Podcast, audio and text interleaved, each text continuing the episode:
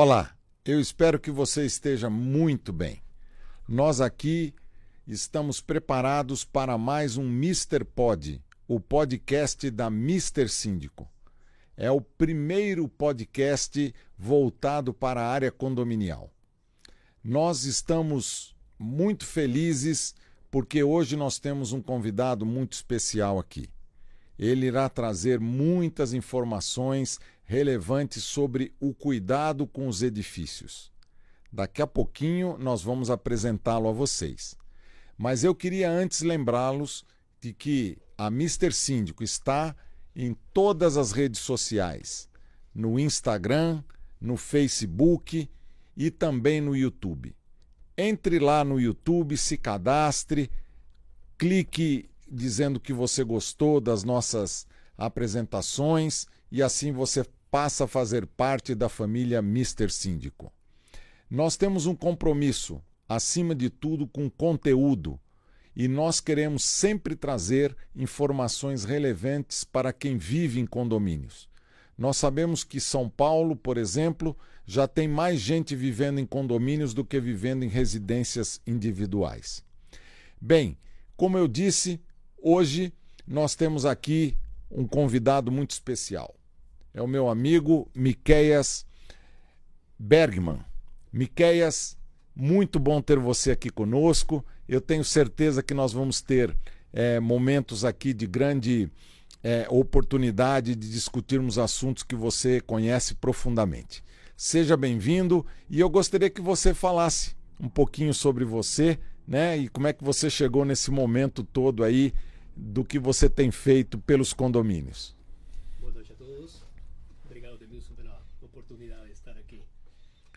Como eu estava conversando contigo há pouco, eu acho que pessoal, a primeira pergunta que você faz porque eu tenho esse sotaque, né? É verdade. É, é bem comum. Então vou começar explicando um pouquinho da, de como eu cheguei até aqui, né?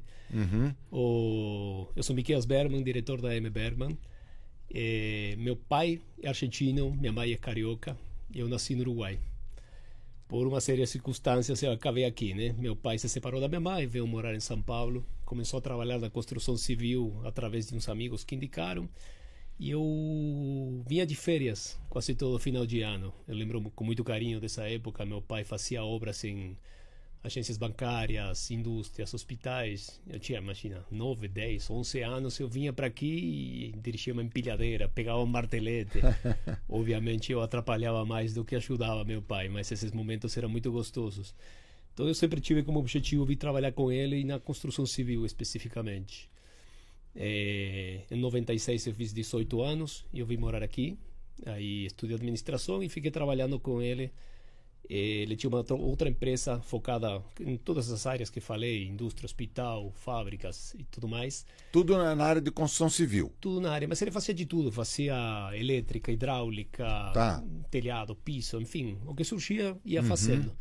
Em 96 eu vim para aqui, comecei a trabalhar com ele. Em 99 ele resolveu desfazer a sociedade que tinha com as pessoas e a gente fundou a M Berman.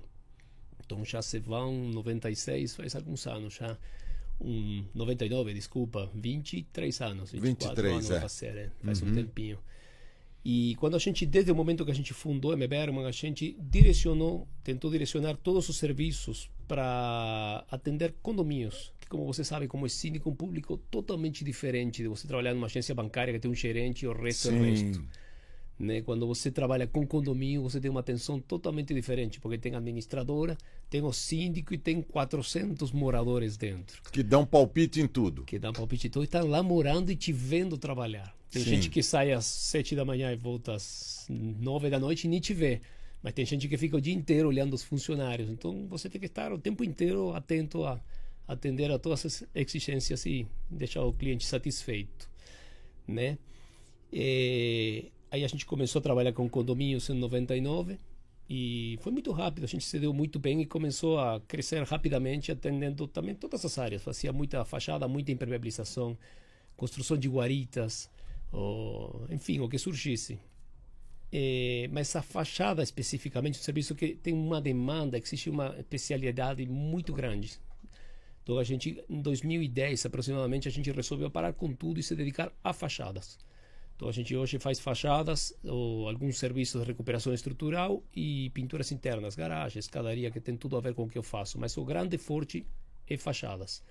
E aí a gente foi se especializando cada vez mais para conseguir atender o cliente. E a gente se tornou referência aqui em mercado hoje em dia, uma das maiores empresas em São Paulo. E graças a Deus estamos conseguindo cada dia cativar mais clientes. Muitos dos clientes, hoje em dia, a gente já fez mais de 1.200 obras de fachada. Hoje estamos atendendo mais de 30, 30 fachadas simultaneamente a gente está fazendo. A gente faz mais Sim. de 100 prédios por ano. E muitos desses prédios, eu diria que hoje em dia, desses 30, 30 e pouco que estou fazendo, acho que são quatro prédios que estou refazendo. Eu fiz faz 6, 7, 8, 10 anos atrás e eles voltam. Tem prédio que eu já fiz três vezes. Olha só. Então, quando você começa a fazer o mesmo prédio várias vezes, as pessoas já sabem que você realmente é muito satisfatório. Hoje uma cliente me mandou quando você, eu sempre faço um feedback com o cliente, ele escreve que está feliz, enfim, tudo faz sentido quando eu chego aqui e falo, o cliente está, a empresa está redondinha, uma estrutura é bonita para atender o cliente com, como falamos, é verdade. atender o síndico profissional, seja síndico profissional ou não, administrador e 400 moradores, é muito Sim. difícil, uma área muito, Sim. tem muita coisa. O, o Miqueias, eu, eu posso como como síndico profissional, né, confirmar isso que você está dizendo para nós né? Porque é, já tive a oportunidade de ter os serviços da M. Bergman realizados em condomínios que nós administramos, né? Seja eles de grande monta ou de pequena monta, você é sempre disponível para nos atender.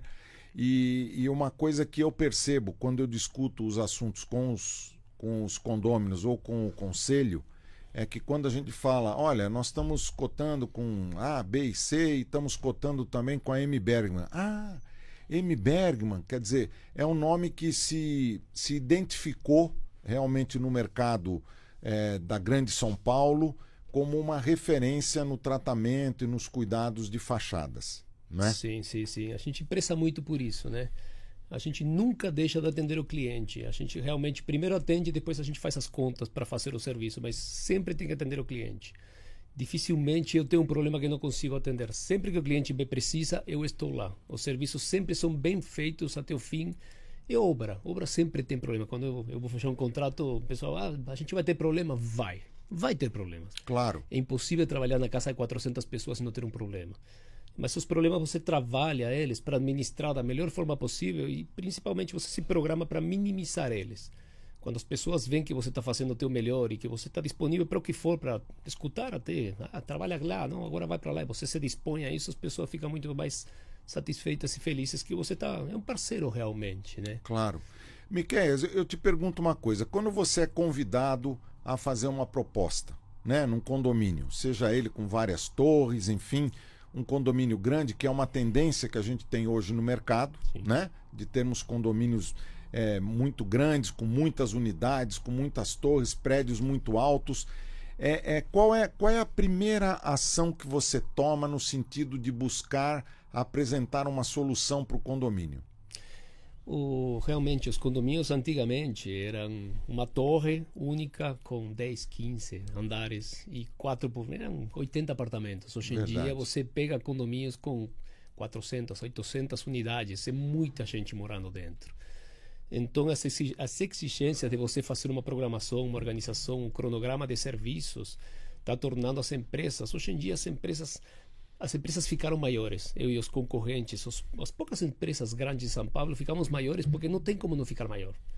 Antigamente você fazia o serviço. Hoje em dia você tem que fazer um orçamento ex, extremamente detalhado com o serviço que vai precisar o, você tem muita exigência para fechar o contrato, você tem 50 milhões de certidões, você tem um monte de treinamentos, você tem todo mundo registrado. Hoje em dia mas não, é, não existe, todo mundo registra. Quando você registra, você precisa de um departamento de RH o financeiro, você tem um pessoal, eu tenho, eu tenho um projetista no escritório para conseguir fazer um projeto do começo ao fim de como vai fazer que aí você consiga mostrar para o cliente e se organizar com o clínico profissional. Vou começar por aqui, vou fazer isso, semana que vem vou estar lá, daqui um mês vou estar lá. Ah, mas aí lá está a piscina. Verdade, no verão não pode. Então vira para aqui. Então você começa a fazer toda a programação com isso.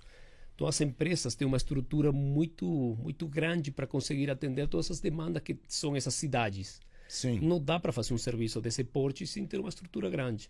Então as empresas que fizeram se especializaram e ficaram boas para conseguir atender tudo isso. Muita gente morando, trabalho organizado, desperdício mínimo, qualidade é acima, acima de tudo. Uma coisa que eu achei bem interessante quando você apresenta a sua proposta, né? Uma coisa que está muito muito em voga no momento, que é a preocupação com o meio ambiente, com o consumo de água, etc. Que a sua própria empresa, né? Porque você não tem como fazer a pintura sem fazer uma lavagem na edificação, né? É uma lavagem bem cuidadosa, você pode até explicar como é que isso é feito, mas que você fornece a água. Sim, sim.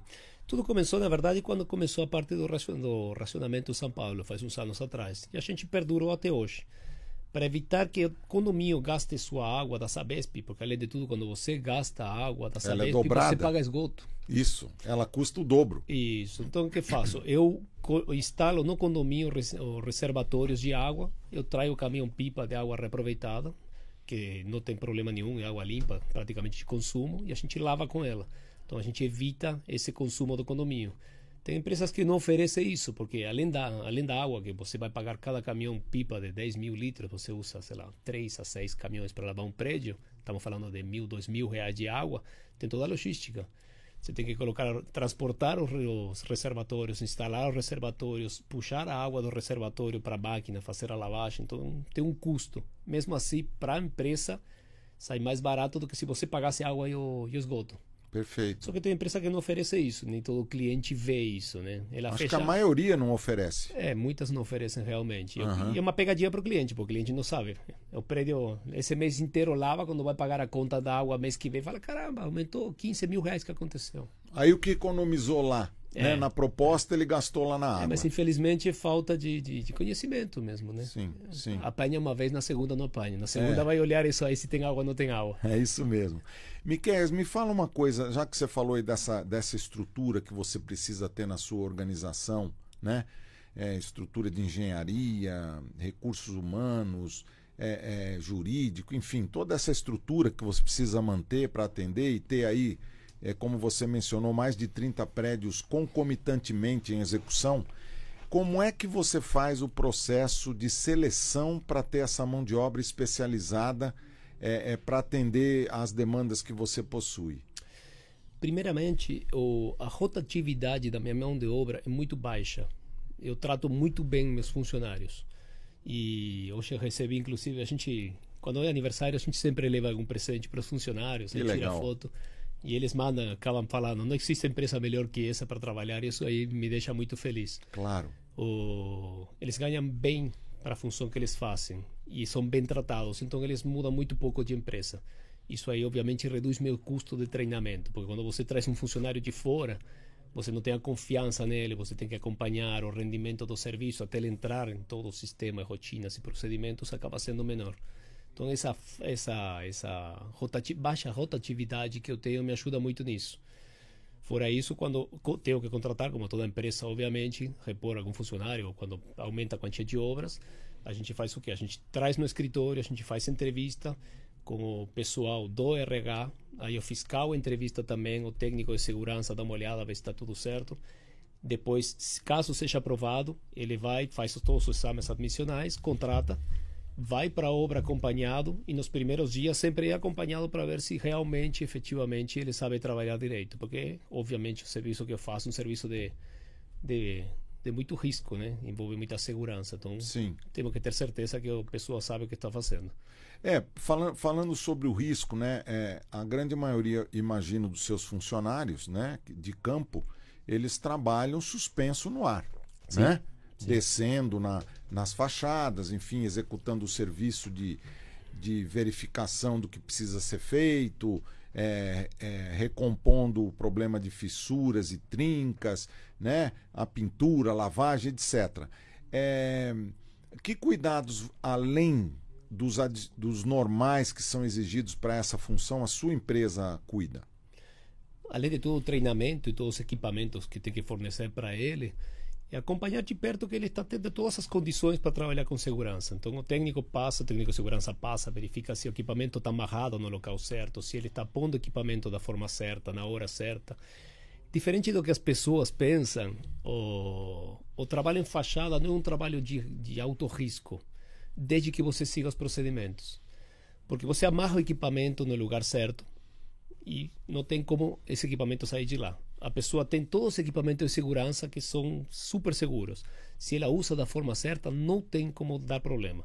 O problema quando é? Quando a pessoa não é treinada, não usa o, o, equipamento o IPI correto, uhum. ou, ou até pessoas que têm excesso de confiança e não são fiscalizadas. Porque muitas vezes, eu lembro faz muito tempo atrás, a pessoa fala: ah, trabalho isso faz 30 anos, você vai me ensinar como faz? Vou, vou. É minha empresa, você vai trabalhar com o critério que eu acho que tem que trabalhar. Então, quando você consegue manter tudo isso, é um serviço que não é de, de, de alto risco dessa forma. Eu pessoalmente já desci algumas vezes, obviamente. eu gosto dessas coisas, né? Eu sempre uhum. gostei desse tipo de esportes radicais. Eu fiz serviço no edifício Itália. Oh, imagina, imagina que eu não vou descer na fachada do edifício Oportunidade, Itália. hein? Foi muito engraçado essa época. Eu estava descendo do, do edifício Itália Aí um monte de gringo lá em cima, né? Ou falando, nossa, que legal, quanto custa para descer aí? Falei, olha, achei um, achei um negócio, eu acho. Sim, Falei, sim. eu estou recebendo para fazer isso, mas vamos conversar, quem sabe a gente faz um pembolal depois. Claro, claro. Muito engraçado foi esse dia. 45 andares, né? Sim. Foi divertido. É. Você vivenciou, assim, alguma coisa é, triste nesse teu ramo aí? Com algum acidente, alguma coisa que, que realmente fugiu do controle? É, não, não, não, não. Como eu falo, o, os equipamentos bem utilizados não tem, não tem esse problema. O, de, quando eu falo, quando a pessoa está pendurada, não tem, desde que trabalha bem, não tem problema. Já aconteceu assim, a pessoa está andando em cima do telhado, quebra uma telha, ele corta o pé. Coisa desse tipo acaba acontecendo, mesmo estando de botas às vezes, né? Uhum. O, mas acidente grave, graças a Deus, nunca tive e pretendo continuar sem ter. Que Estou bom. trabalhando para isso. Que bom. Vamos, vamos torcer para que continue assim. Agora, você lembra de alguma situação engraçada do teu homem trabalhando, descendo ali com algum morador que, que tomou um susto, ou enfim, por mais que os condomínios avisem? Ah, são muitas, mas eu não sei se dá para contar aqui. Conta alguma aí.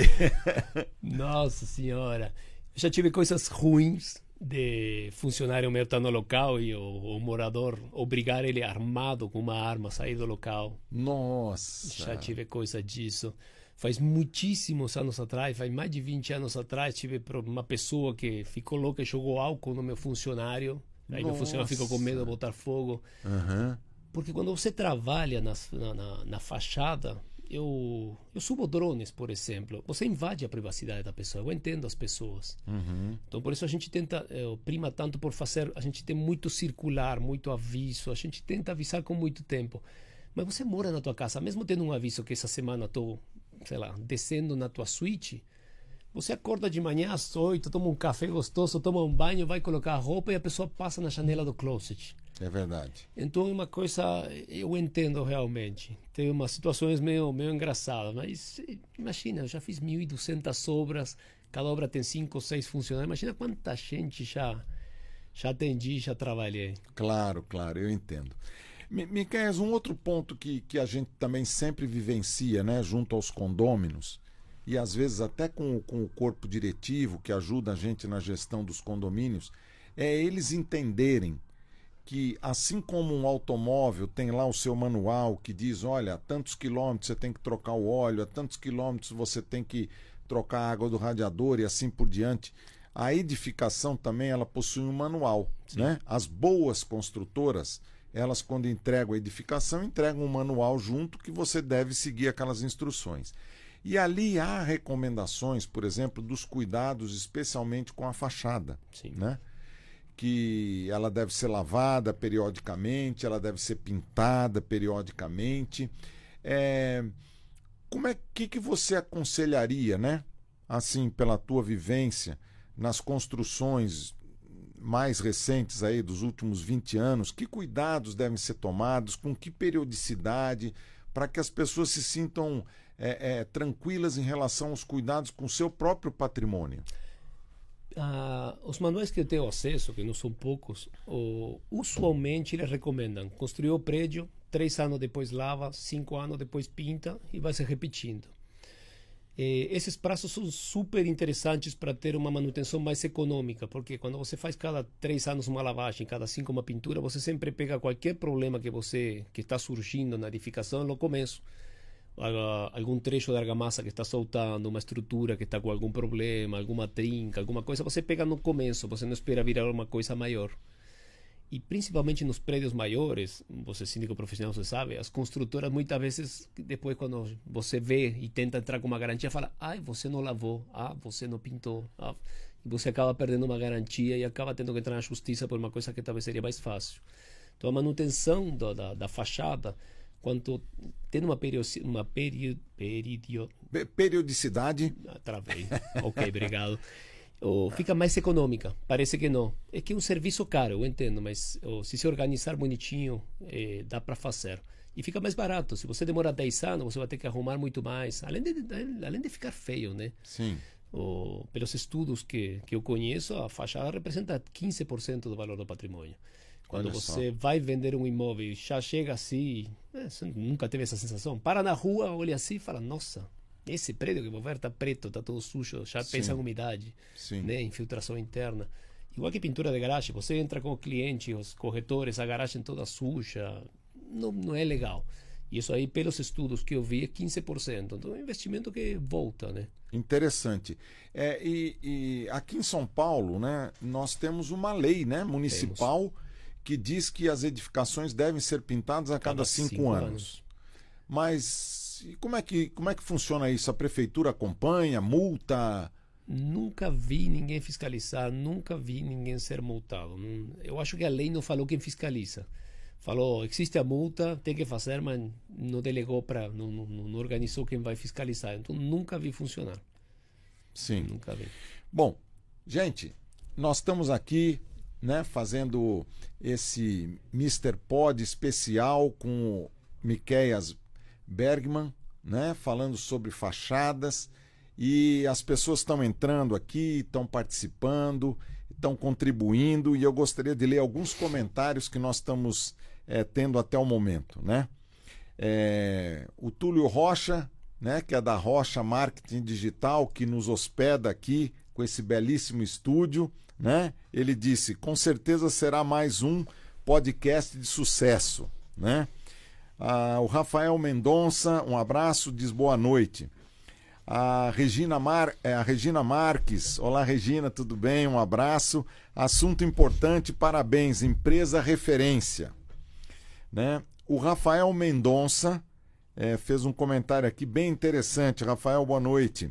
Boa noite, sou engenheiro civil com especialização em engenharia diagnóstica e alguns cursos em fachadas e suas patolo patologias, como vocês lidam com muitos lidam com muitos condomínios antigos que não tem. Ah, como, como você lida?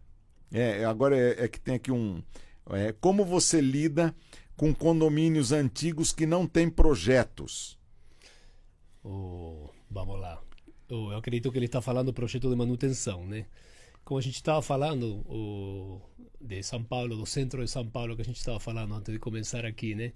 O centro de São Paulo é feito na sua grande maioria de prédios antigos, que não tem um projeto de manutenção e são prédios que ficaram muitos anos sem fazer serviço, a grande maioria deles por dois motivos. Primeiro, o, principal de todos, eles exigem, por estar no centro, umas licenças diferentes, com PRESP e com DEFAT, são órgãos que, que regem o patrimônio histórico. Então as pessoas fugem um pouco. Quando, porém, tem a grande vantagem. É difícil conseguir autorização, porque acaba demorando seis meses, um ano, até dois. Estou com um caso que não consigo finalizar um prédio porque está faltando sair a, a licença. Na área central de São Paulo? Do lado da Praça da República. Ok. É difícil. Então, até por isso tem muita empresa que vai à noite, pinta e finge que nada aconteceu, infelizmente. É. Mas quando você faz um projeto, que obviamente tem um custo, porque até porque tem o custo do profissional arquiteto que faz o projeto, e você dá entrada, e se acompanha e tudo mais, você tem uma, um guia de, do serviço que tem que ser feito. E aí eles obrigam a fazer todo o detalhamento e você acaba tendo um projeto que não existia inicialmente. Ele fala como tem que tratar a estrutura, como tem que recuperar a argamassa, que argamassa foi utilizada na, na construção para manter igual, que tipo de acabamento tem que usar. Então, os prédios mais antigos, quando são prédios mais, mais antigos, mais tombados, prédios importantes, você acaba conseguindo fazer esse projeto. Eu faço isso. Estou fazendo nesse prédio a Praça da República e estamos deixando ele sensacional. Eu imagino. É muito importante. Valoriza muito. O centro de São Paulo é muito bonito, né? Por sinal. É muito bonito. É, tem edificações muito bonitas e precisam ser mantidas. Sim, sim, né? sim, sim, muito.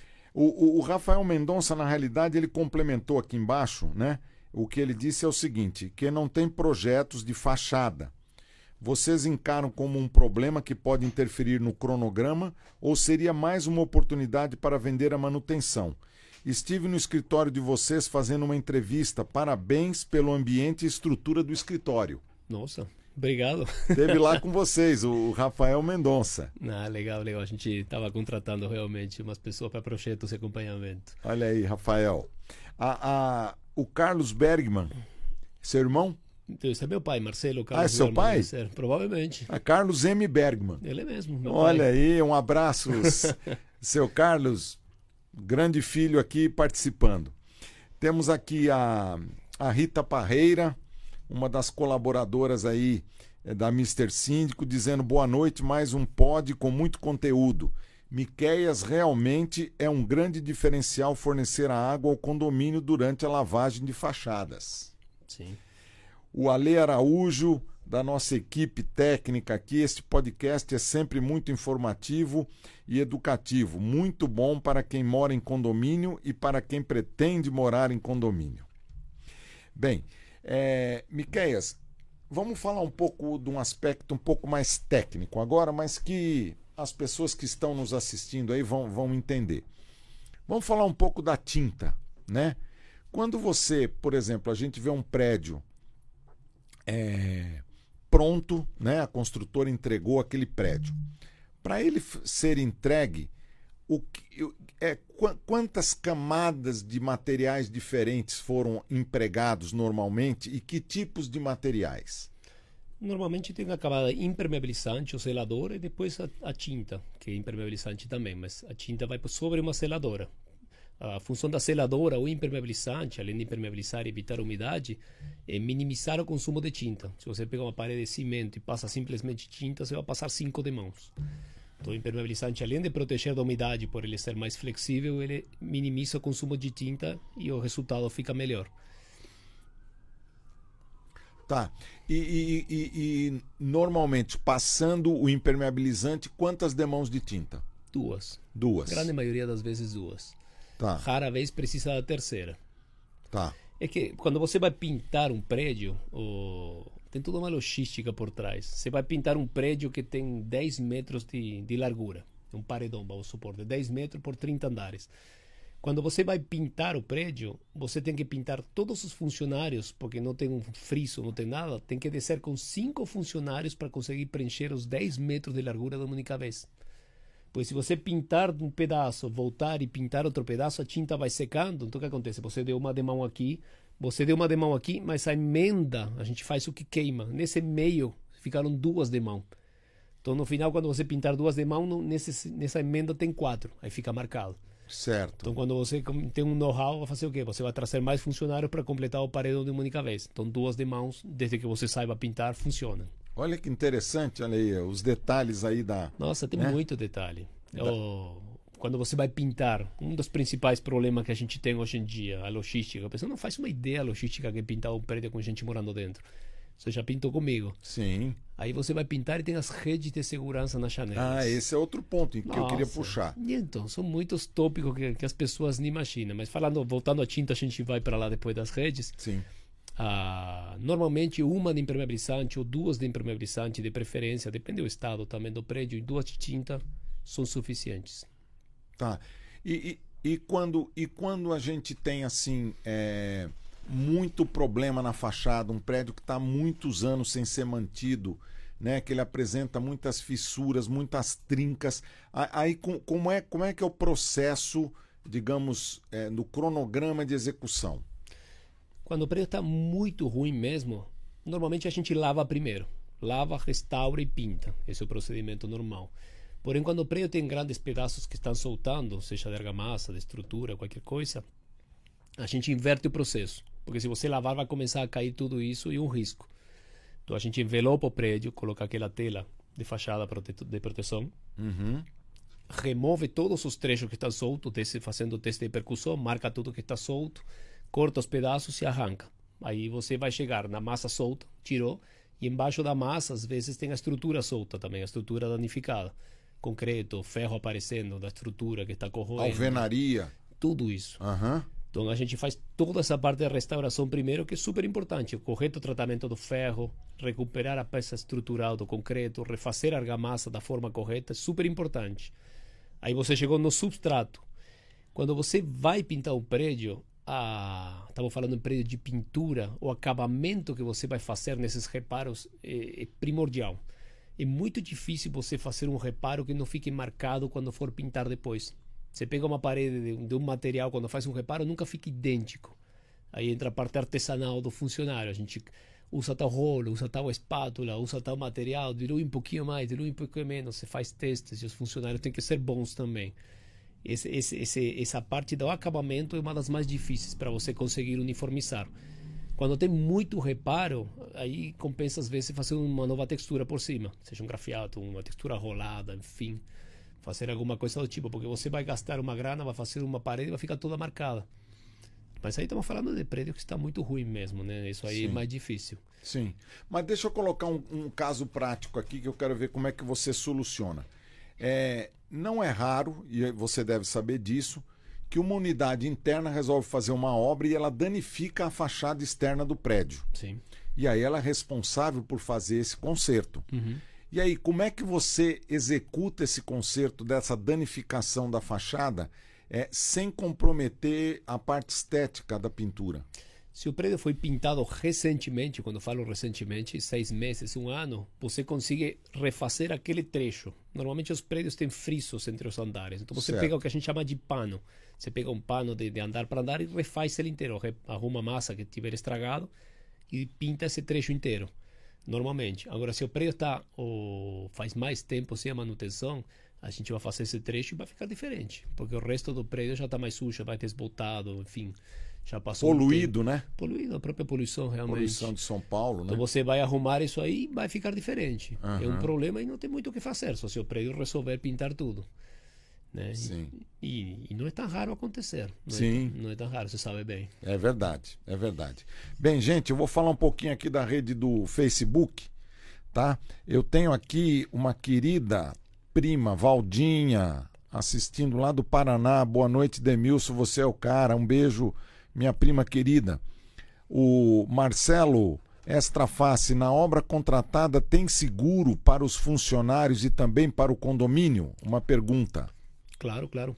Toda obra que eu faço, pelo menos, tem três seguros, que são os mais importantes. O seguro de vida dos funcionários, obviamente, todos eles têm. O de responsabilidade civil, caso estrague um carro ou meu funcionário quebre um, um vidro, enfim, qualquer coisa do tipo.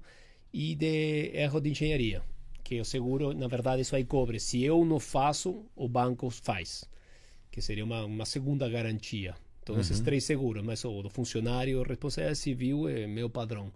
Tem que ter um porte suficientemente grande para dar tranquilidade para o cliente. Tá. E com relação à parte técnica também, você apresenta a RT. Sim. Né? Tem que ter a RT da, da parte técnica, né? tem, né? De um tem, profissional responsável. Todo né? projeto, isso. Perfeito. O Marcelo Estraface também fala, Demilson, você é top, parabéns. Obrigado, concordo, Marcelo. Concordo. um abraço. O Alexander Sardelari, um amigo também, profissional da nossa área aí. Boa noite, boa noite. O Anastácio, um amigo querido, um abraço. Boa noite, meu amigo Demilson. O Jonga Chaves, também um amigo querido. Boa noite, parabéns pela live. Uma dúvida: condomínio não realiza pintura da fachada, porque uma das unidades está com infiltrações e causando problemas na fachada. Como o condomínio pode agir para que o serviço de pintura por parte do condomínio seja executado, sendo que essa unidade prejudicará o serviço realizado? Você entendeu? Eu acho que ele está falando que o prédio está querendo pintar a unidade provavelmente tem algum vazamento do banheiro, da lavanderia que está afetando a fachada e o Isso. condomínio não pode pintar. Isso. Aí a parte jurídica que você vai conhecer melhor do que eu, né? Vai ter que tomar os caminhos jurídicos para notificar e obrigar a fazer. Exatamente. Tem que notificar a unidade infratora, né, que está causando um prejuízo para o coletivo, para que ela então conserte esse problema do vazamento. Se ela não consertar, aí vai para um processo é, judicial, né? A Janaína Chiavone, também outra companheira da nossa empresa. Boa noite. Podcast incomparável. Obrigado, Janaína. É... É... Uma... O Mar... Desculpa, o Marcelo Estrafaz está dizendo o seguinte: faz um convite para o seu Demils para descer na corda.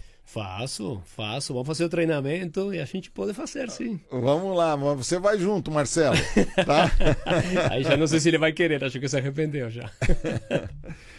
Dinaci, uma síndica fantástica lá do Rio de Janeiro, de um empreendimento comercial no centro da cidade, está dizendo muito importante ter um cronograma para vistoria. Muito obrigado pelo conteúdo. Um abraço de Nasci. Você quer fazer algum comentário disso? De vistoria, você sabe que é engraçado, nos últimos anos, é, cada vez mais, nos últimos dois, três anos principalmente, é, eu estou tendo uma demanda muito grande de vistoria que não existia antigamente. Faz uns anos atrás, uh, os prédios contratavam sem saber exatamente o que estava acontecendo. Então era muito difícil equalizar. Equalizar propostas, como você sabe, é muito difícil. Muito difícil. Eu faço a pintura de um condomínio. Aí um oferece água, outro não oferece água. Aí um oferece uma tinta, outro não oferece tal tinta. Um oferece o um muro, outro não oferece grade. E dentro desse desse monte de coisas, nossa, perdi o fio da meada. Não. Dentro dentro desse monte de coisas, que sempre as partes de restauração têm um limite. Quando você vai contratar um prédio, como a gente já fez serviço juntos, eu te falo, a gente fez uma vistoria, e acreditamos que vai ter 50 metros de massa para substituir, por exemplo, de textura. E no meu orçamento, para te deixar tranquilo, eu te ofereço 100. Eu sempre coloco bem mais do que o suficiente. Por quê? Porque 50 metros de textura vai custar 5 mil reais, 10 mil reais. E imagina, você aprova um serviço de meio milhão de reais, vai chegar com um adicional de 10 mil. Não é bom para mim, não é bom para você, não é para ninguém. Então eu sempre trabalho com isso. Mas o que acontece? Eu ofereço sim, 100 metros, meu concorrente oferece 20, outro oferece. E aí fica difícil equalizar. E o que está acontecendo nos últimos tempos é que eu estou fazendo muita vistoria. Eu faço muita vistoria. Eu chego nos prédios, desço batendo, marca a fachada, sobe o drone, tira as fotos, o projetista faz, ou estavam falando do projeto que às vezes não tem. Meu projetista pega todas as medidas, levanta o projeto do prédio, joga as imagens do, do, dos reparos e faz uma planta quantitativa. Aí eu, você vai ter uma ferramenta para fazer a, a, contratação do serviço. Você vai poder ligar para cinco empresas, três empresas e pedir o mesmo orçamento. Sim. Fala, minha fachada tem 7.200 metros e eu sei que está caindo 215. Todo mundo vai orçar a mesma coisa. E isso aí não existia antigamente. Existia muito pouco. Existia, mas existia muito pouco. Nos últimos anos estourou isso aí. Assim, eu estou fazendo todo mês, faço uma, duas, três. Tá, mas você, é, essa parte da vistoria, você cobra a parte. Eu cobro o contrato da vistoria e eu tá. entrego para o cliente. É dele. Certo. É dele. Obviamente, se depois a gente negociar, se me contratar, porque repente, é irrisório. Sim. Mas é uma ferramenta para o cliente, realmente. É a famosa história de comparar banana com banana e não banana com laranja, né? Que é bem normal, né? É a ponto da contabilidade, é o nosso escritório de contabilidade está aqui. Parabéns pela live, ótimo conteúdo. A Janaína de novo, que conteúdo incrível, parabéns, Demilson, um grande beijo para você também. Né? E, e as pessoas estão participando aqui, é muito, é muito interessante porque é, esses assuntos, né? É, e a gente está conseguindo fazer aqui com que a linguagem seja uma linguagem muito acessível né? É a ideia, né? É a ideia disso, né? Passar conteúdo para qualquer pessoa que, que se interesse pelo assunto. E está sendo muito rico essa, essa nossa conversa. Miqueias, é, fala um pouquinho ainda sobre tinta, né? É, normalmente a gente tem diferenças de tinta, né? Vamos, vamos assim colocar. Você tem a tinta usada em ambientes internos, você tem a tinta usada em ambientes externos. Fala um pouco para gente sobre, sobre esses aspectos. Que tintas são mais indicadas? Claro que você pode usar a tinta externa e interna, mas quais são as mais indicadas para cada situação? A gente usa tinta acrílica premium para todos os ambientes. A diferença do custo da tinta, eh, não vou falar que é irrisório, vai ser muito baixo em relação ao que custa a obra como um todo, principalmente pelo peso da mão de obra. Então vamos supor o seguinte: para você fazer uma obra de 100 mil, você fazer uma economia de 2 mil de tinta para um serviço durar um tempo a menos, um, dois, três anos a menos, não faz muito sentido. Então a gente usa única e exclusivamente linha, primeira linha, premium primeira linha, total. Seja Sherry Williams, seja o Coral, seja Souvenir, que estão todas mais ou menos no mesmo patamar. Certo. É, aí o fato dela ser fosco ou brilhante, isso é indiferente à questão de gosto.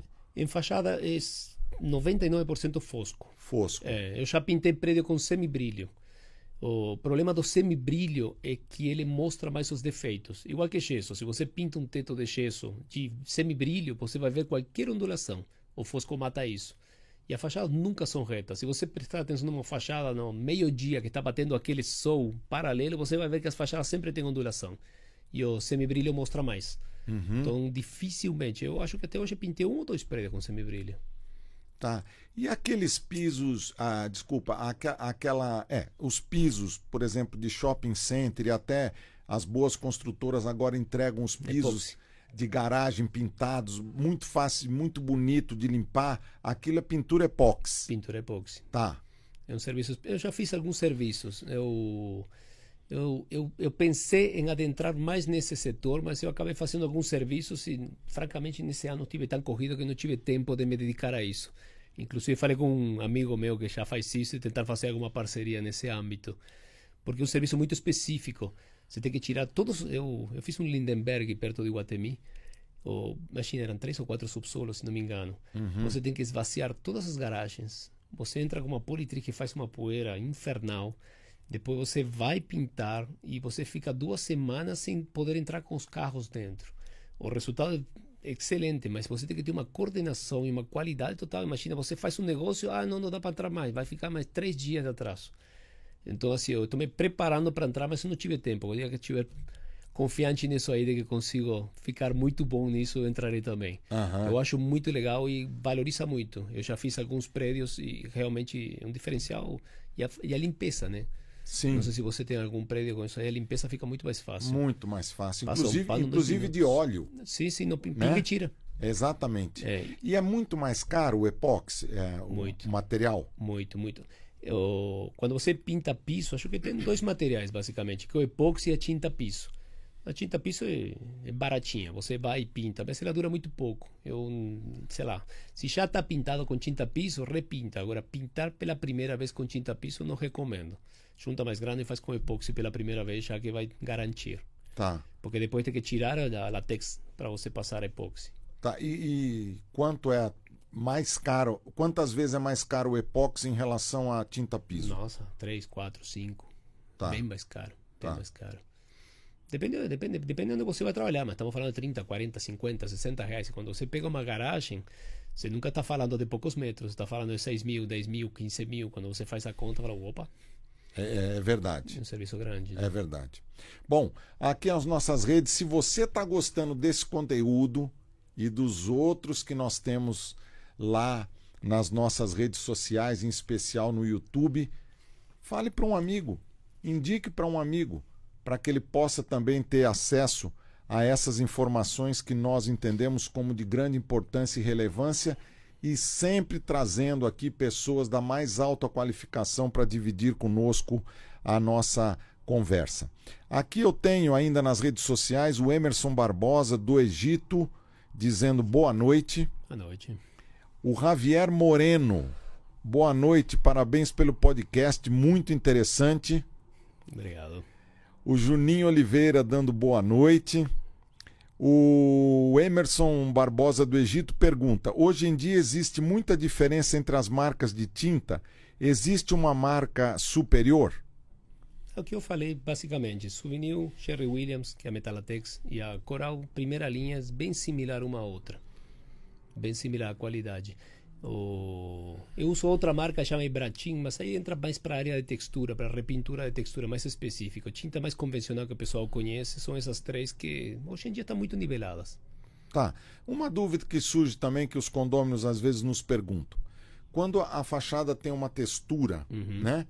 É, a textura já vem com a tinta ou não? Tem que passar a textura e depois pinta em cima? Normalmente são coloridas já. Já são coloridas. Já são coloridas.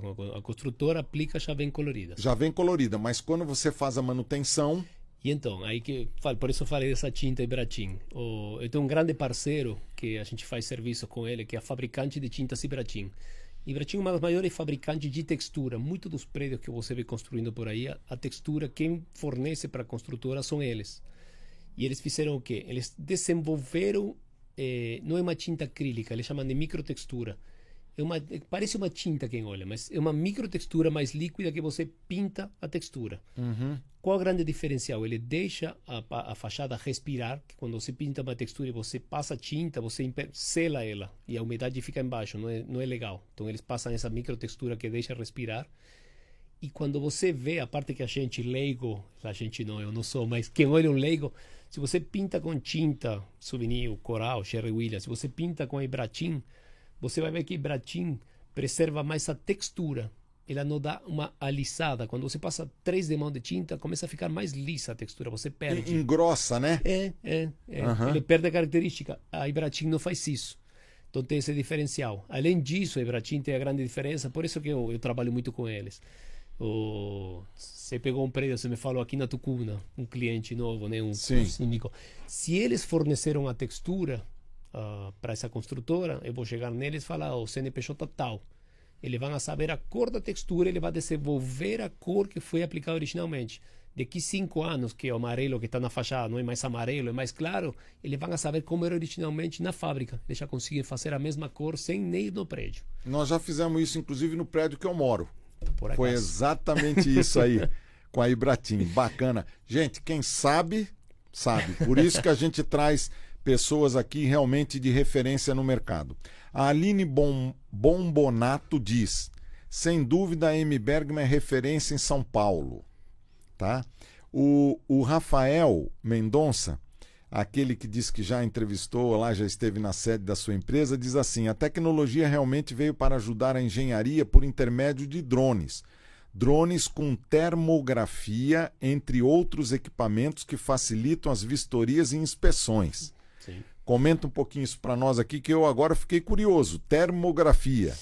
O, sabe quando você assiste um filme e a pessoa tem um alienígena que enxerga cores, claro e escuro, que é o vermelho e verde, e a temperatura? O drone vê isso. As partes soltas ficam mais de uma cor diferente, ficam mais vermelhas do que o resto.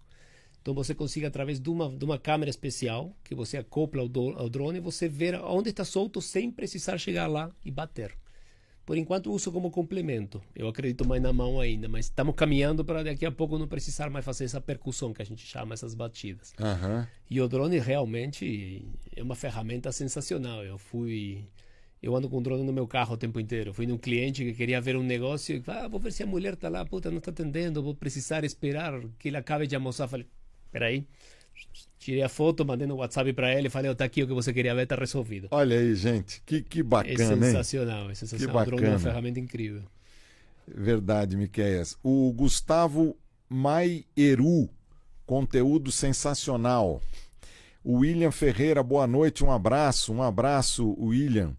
É, a Rita Parreira, da nossa equipe da Mr. Síndico, diz assim: Miqueias, gostaria de fazer duas perguntas. Os produtos utilizados para a lavação da fachada podem causar danos em contato com as áreas verdes? E a segunda pergunta: que tipo de produto é aplicado para a remoção da sujidade? É detergente neutro. Hoje em dia não, não, não se usa mais nada de base ácida, nem nada que estrague o, o que acaba estragando um pouco o jardim, inevitavelmente, a gente já trabalhou junto, você sabe disso. Sim. O, é aquela dúvida: você tem um jardim que está colado na fachada e o funcionário descendo e raspando as casquinhas de tinta ou até pintando. Você cobre o jardim e corre o risco de cozinhar ele, porque o plástico fica lá o dia inteiro com o sol, ou você aquele respingo. Então você entra no bom senso. E hoje em dia, jardins a gente consegue preservar bem. As, os produtos realmente hoje em dia são muito biodegradáveis, não tem mais esse problema, não jardins a gente consegue salvar bem. Acaba estragando mais por o funcionário sem querer pisar com o pé, coisas do tipo assim que acabam acontecendo. Sim. Aí vai no Ceasa, compra umas plantas, repõe, planta lá e pronto. tá certo. Olha, temos aqui o, o Jefferson Pereira. Jefferson, tudo bem? Ele pergunta assim: olha, o pessoal está gostando, hein? Porque estão surgindo perguntas aqui muito interessantes. Boa noite para todos. Sou serralheiro e faço manutenção e reformas em condomínios. Tenho uma pergunta: qual o melhor zarcão para eu entregar meus serviços? Está querendo divulgar os serviços? Ah, o zarcão que ele usar e aplicar bem. Não, mas oh, é importante. O, o, Jefferson é um parceiro também, faz Ah, é? muita coisa pra gente, é um cara gente boa. Ah, o Sarcão comprando primeira linha vai estar bem atendido. Importante tirar a gordura do ferro antes de passar ele, que muita, muita gente, acredito que não seja o caso dele, esquece de tirar, passa por cima da gordura e descasca tudo depois, mas limpando a gordura e passando um sarcão de primeira linha vai estar bem atendido, sim. Tá, e aí depois do zarcão vem a tinta. Esmalte. O esmalte. Esmalte. Né? E aí são duas demãos também? Duas de mão também. Tá, porque os prédios eles têm, claro, a maior parte. Hoje em toda... dia é quase tudo alumínio, né? É, quase tudo alumínio. É, né? São pouquíssimos. Alguns prédios hoje em dia é difícil ter caixilho de ferro. Então, praticamente não existe mais. O que alguns prédios têm hoje em dia é o guarda-corpo da, da varanda de ferro. Verdade. Isso ainda tem por causa da resistência, né? Ele tem uma é mais rígido que alumínio. Alumínio precisa de uma Verdade. estrutura muito muito forte para não balançar. É. Então quando as varandas são maiores, ele tem ou um ferro escondido dentro que você não vê, aí a capa é de alumínio, Uhum. que tem que tomar cuidado também com isso. Eu já tive que um prédio, não me lembro exatamente, mas acho que desmontei 60 guarda-corpos, tive que tirar porque o ferro estava podre. Teve um negócio chamado eletrólise. Você nunca pode juntar ferro com alumínio, tem que isolar.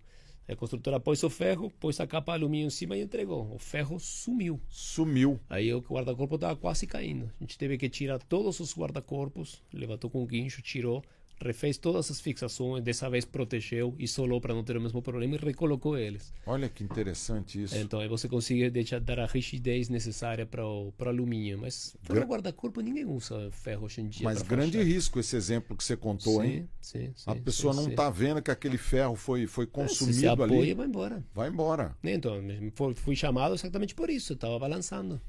Agora, Miquéias, uma outra coisa que incomoda a gente, né? É, que trabalha aí, e os edifícios às vezes já tem um pouco mais de tempo, de existência, é a questão da, da infiltração que acaba acontecendo é, através da, da, da esquadria, seja ela Da de, de vedação. que da vedação da esquadria. Porque quando a construtora entrega, ela toma os cuidados devidos, mas com o tempo, o sol, a chuva, vento e assim por diante. Então, é, que cuidados especiais você toma em relação às esquadrias? Esquadria é não, não é difícil de solucionar. Esquadria é silicone, passa no perímetro um silicone e solucionou. Isso aí é simples. É, é- é mais difícil você solucionar uma infiltração quando ela vem através da parede, porque aí você tem que ver se está vindo através de microfissuras, de fissuras, de alguma trinca no encunhamento, enfim, posicionamento de trincas. E, e tem casos muito sérios, né? Eu fiz um prédio agora no. Agora não, mentira. Fiz ano passado, acabei, se não me engano, em fevereiro. Duas torres do lado do Vila Lobos. O, eu nunca tinha visto na minha vida. O, lá são, acho que 400 unidades. Tinha, acho que 60 unidades que estavam com infiltração interna. Um dos apartamentos tinha construído parede falsa de gesso na frente da parede para tentar ficar dentro do quarto sem a umidade de fora. Nossa! Eu nunca tinha visto. Ou seja, a pessoa ficou com um quarto menor para esconder a umidade. Nunca tinha visto. E nesse prédio a gente fez um trabalho calafetou as, que a gente fala calafetação, vetou as, os caixilhos de alumínio, passou em volta. Lá todo andar tem um friso, a gente passou um tratamento especial no friso. Depois passou impermeabilizante na fachada inteira e tinta. Sou bem franco, tinha tanto problema. E ele tinha sido pintado faz pouco tempo por uma concorrente minha. Eu, mas nunca tinha visto um prédio com tanto problema. Que eu acreditei que ia ter problema na, na brevidade. E como eu falo, eu acabei em, mar, em fevereiro, mas eh, estava fazendo os muros. Eu acho que acabei em novembro, ou seja, faz um ano já. Eu falei com a síndica recentemente, para minha grata surpresa, tive coragem de perguntar, e aí? Teve? Miquel, até hoje ninguém falou que teve umidade Poxa, outra vez. sucesso, hein? Falei, ufa. e um prédio conhecido, porque o, a minha faxineira, a minha empregada, o, viu a postagem no meu negócio e falou: Ah, eu trabalhei lá. Eu Falei, "Ó, olha aí. Olha aí. Todo tá mundo vendo? sabe. Eu falei da umidade, falei, ah, é isso mesmo. Onde eu trabalhava, tinha umidade pra caramba. Tá. E conseguimos solucionar, olha que legal. Essas coisas são legais. São legais, realmente, quando a gente consegue. Né? Nosso tempo está chegando bem no finalzinho, mas aqui, Miqueias, no Mr. Pod, quando vem é, participar conosco, já fica o compromisso para uma próxima vez. Combinado. Tá certo? Agora, deixa eu te fazer um- uma, uma última pergunta. Com relação a, a edifícios que possuem um acabamento ou em pastilha ou, ou em cerâmica, é, que tipo de problemas eles costumam apresentar? São os mesmos que tem a fachada de pintura, só que uh, uh, o que você vê é pior, porque cai muito mais facilmente. Quando você tem pastilha, você tem que fazer o rejunte constantemente. Se não falta de rejunte acaba entrando por trás da pastilha e soltando a pastilha. Cerâmica, mesma coisa. E quando cai, costuma cair em panos maiores, porque ele vai criando uma bolha, uma bolha, uma bolha. Quando cai, despenca uma coisa de uma única vez. É super perigoso isso. Sim. Então, a manutenção, um teste de percussão e manutenção é super importante, não é só visual, é super importante.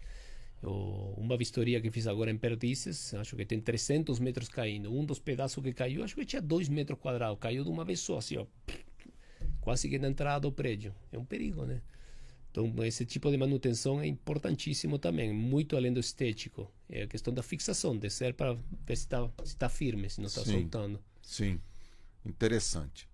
Gente, é, eu queria dizer para vocês que eu aprendi muito hoje, né? Porque realmente foi uma aula aqui é, especial voltada para os cuidados que a gente deve ter com, com os empreendimentos, com a fachada, né? Lembrem-se que o patrimônio dos edifícios, né, a manutenção dos edifícios, ela que vai destacar e vai valorizar o seu empreendimento, né, na hora que você quiser vender, na hora que você quiser alugar, né, e até independente disso, para o seu próprio convívio, porque você vai se sentir satisfeito em viver num empreendimento que está sempre com cara de novo, né? Então você precisa seguir as recomendações técnicas, procurar empresas qualificadas, profissionais que saibam efetivamente cuidar daquilo que é seu. Você que participou conosco, deixe o seu like. Se você tiver alguma dúvida, pode escrever para nós aí nas redes sociais sobre qualquer assunto. O nosso, a nossa intenção aqui com o Mr. Pod, o podcast da Mr. Síndico, o primeiro podcast da área condominial é trazer soluções, trazer informação e tirar as suas dúvidas. Eu, eu também gostaria de pedir para vocês, se você tem algum assunto que você acha interessante, que a gente ainda não trouxe aqui, né? Às vezes você tem dúvidas sobre alguma coisa e é um assunto bacana, nós vamos buscar alguém, alguém referência no mercado, para trazermos aqui para que você possa também conviver com eles. E, e é muito importante para nós, né, para que o nosso, nosso trabalho seja respeitado, seja valorizado, que vocês é, se inscrevam no nosso site do YouTube, né, no nosso, no nossa página do YouTube, porque lá vocês vão receber informações constantes. Toda vez que a gente entrar ao vivo, vocês vão receber o sininho né, para saber que nós estamos preparados para trazer alguma coisa nova para você. Então nós estamos concluindo hoje e como é uma tradição nossa, nós sempre convidamos a todos que estão aqui no estúdio, que participam de uma forma ou de outra para que isso aqui aconteça, para que venham aqui conosco, para que nós darmos, para nós darmos um, um, um encerramento aqui e deixarmos um abraço para vocês. Eu convido ao Alê, o nosso técnico, convido ao Tule, também convido a Ana Helena, que venham aqui para que juntos nós possamos dar um, um tchau para vocês. Gente, muito obrigado. Foi um grande prazer. Uma boa noite aí a todos. Boa noite a todos. Um forte Muito abraço. obrigado. Obrigado pela oportunidade. Tchau, tchau. Agora, enquanto o técnico não chega lá, tá no ar ainda. Ainda tá no ar. E eu me controlando para não falar que o Edmilson combina capinha o celular com a camisa aqui, ó. Cara Até chique, combinou. nível, né?